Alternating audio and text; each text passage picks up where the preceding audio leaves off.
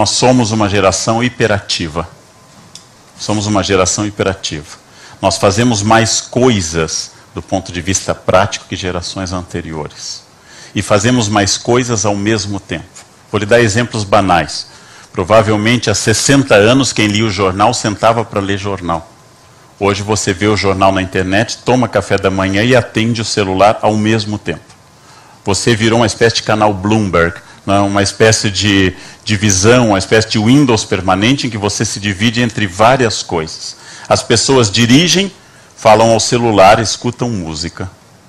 As pessoas nunca fazem mais essas coisas isoladamente. Elas ficam o tempo todo fazendo coisas. Eu uma vez precisava escrever um livro e me internei num hotel no Nordeste para poder ler o livro, para ficar sozinho escrevendo. Eis que cinco minutos na rede do hotel paradisíaco vieram funcionários do hotel oferecer uma oficina de lambada que ia ocorrer.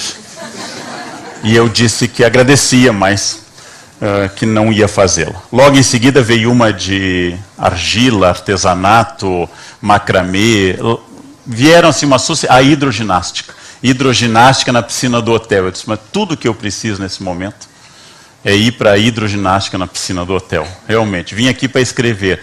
E depois de um tempo eu percebi que a minha figura lendo e escrevendo num canto, bem quietinho, incomodava, porque parecia que eu estava infeliz porque eu não estava interagindo com todo mundo, nem dançando lambada, nem fazendo uh, ginástica, e nem gritando sem parar, e nem fazendo trilha, trekking, nem querendo alugar asa delta e a outras coisas que se oferecia. E eu dizia, eu vim aqui para ler, e me olhavam como estranho. Não, eu sou estranho, mas não é por isso, não é exatamente por esse motivo. A ideia de que você possa fazer uma coisa focado e centrado é uma ideia quase revolucionária hoje em dia. A ideia que eu trouxe a vocês, que eu li há pouco num livro, nós lemos mais livros do que Santo Agostinho, é uma ideia angustiante. Porque Santo Agostinho escreveu e pensou muito mais do que eu, lendo muito menos do que eu já li.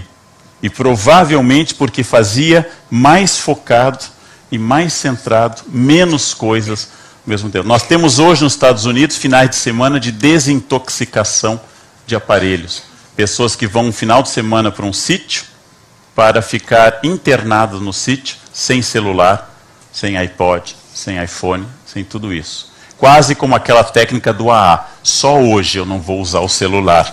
Até o fim do dia. Eu vou tentar só hoje. E assim por diante. Eu acho que essa hiperatividade é uma resposta ao vazio contemporâneo. Assim como eu acho que o nosso niilismo, a nossa falta de sentido, tem como resposta o fundamentalismo.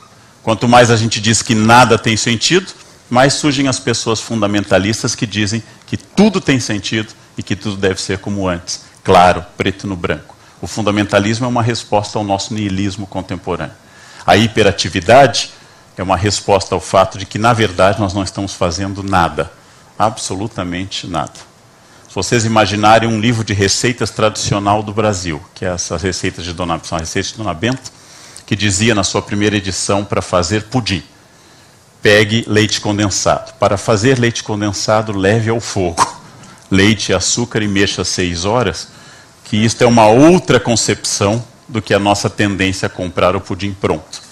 Antes as coisas eram mais custosas, mais elaboradas e mais trabalhadas, mas o resultado é diferente. E as pessoas são diferentes também a esse respeito. Não quer dizer que antes era melhor, Apenas que na nossa diferença está um pouco da nossa superficialidade e da nossa pasteurização de comportamento, que é uma das marcas contemporâneas.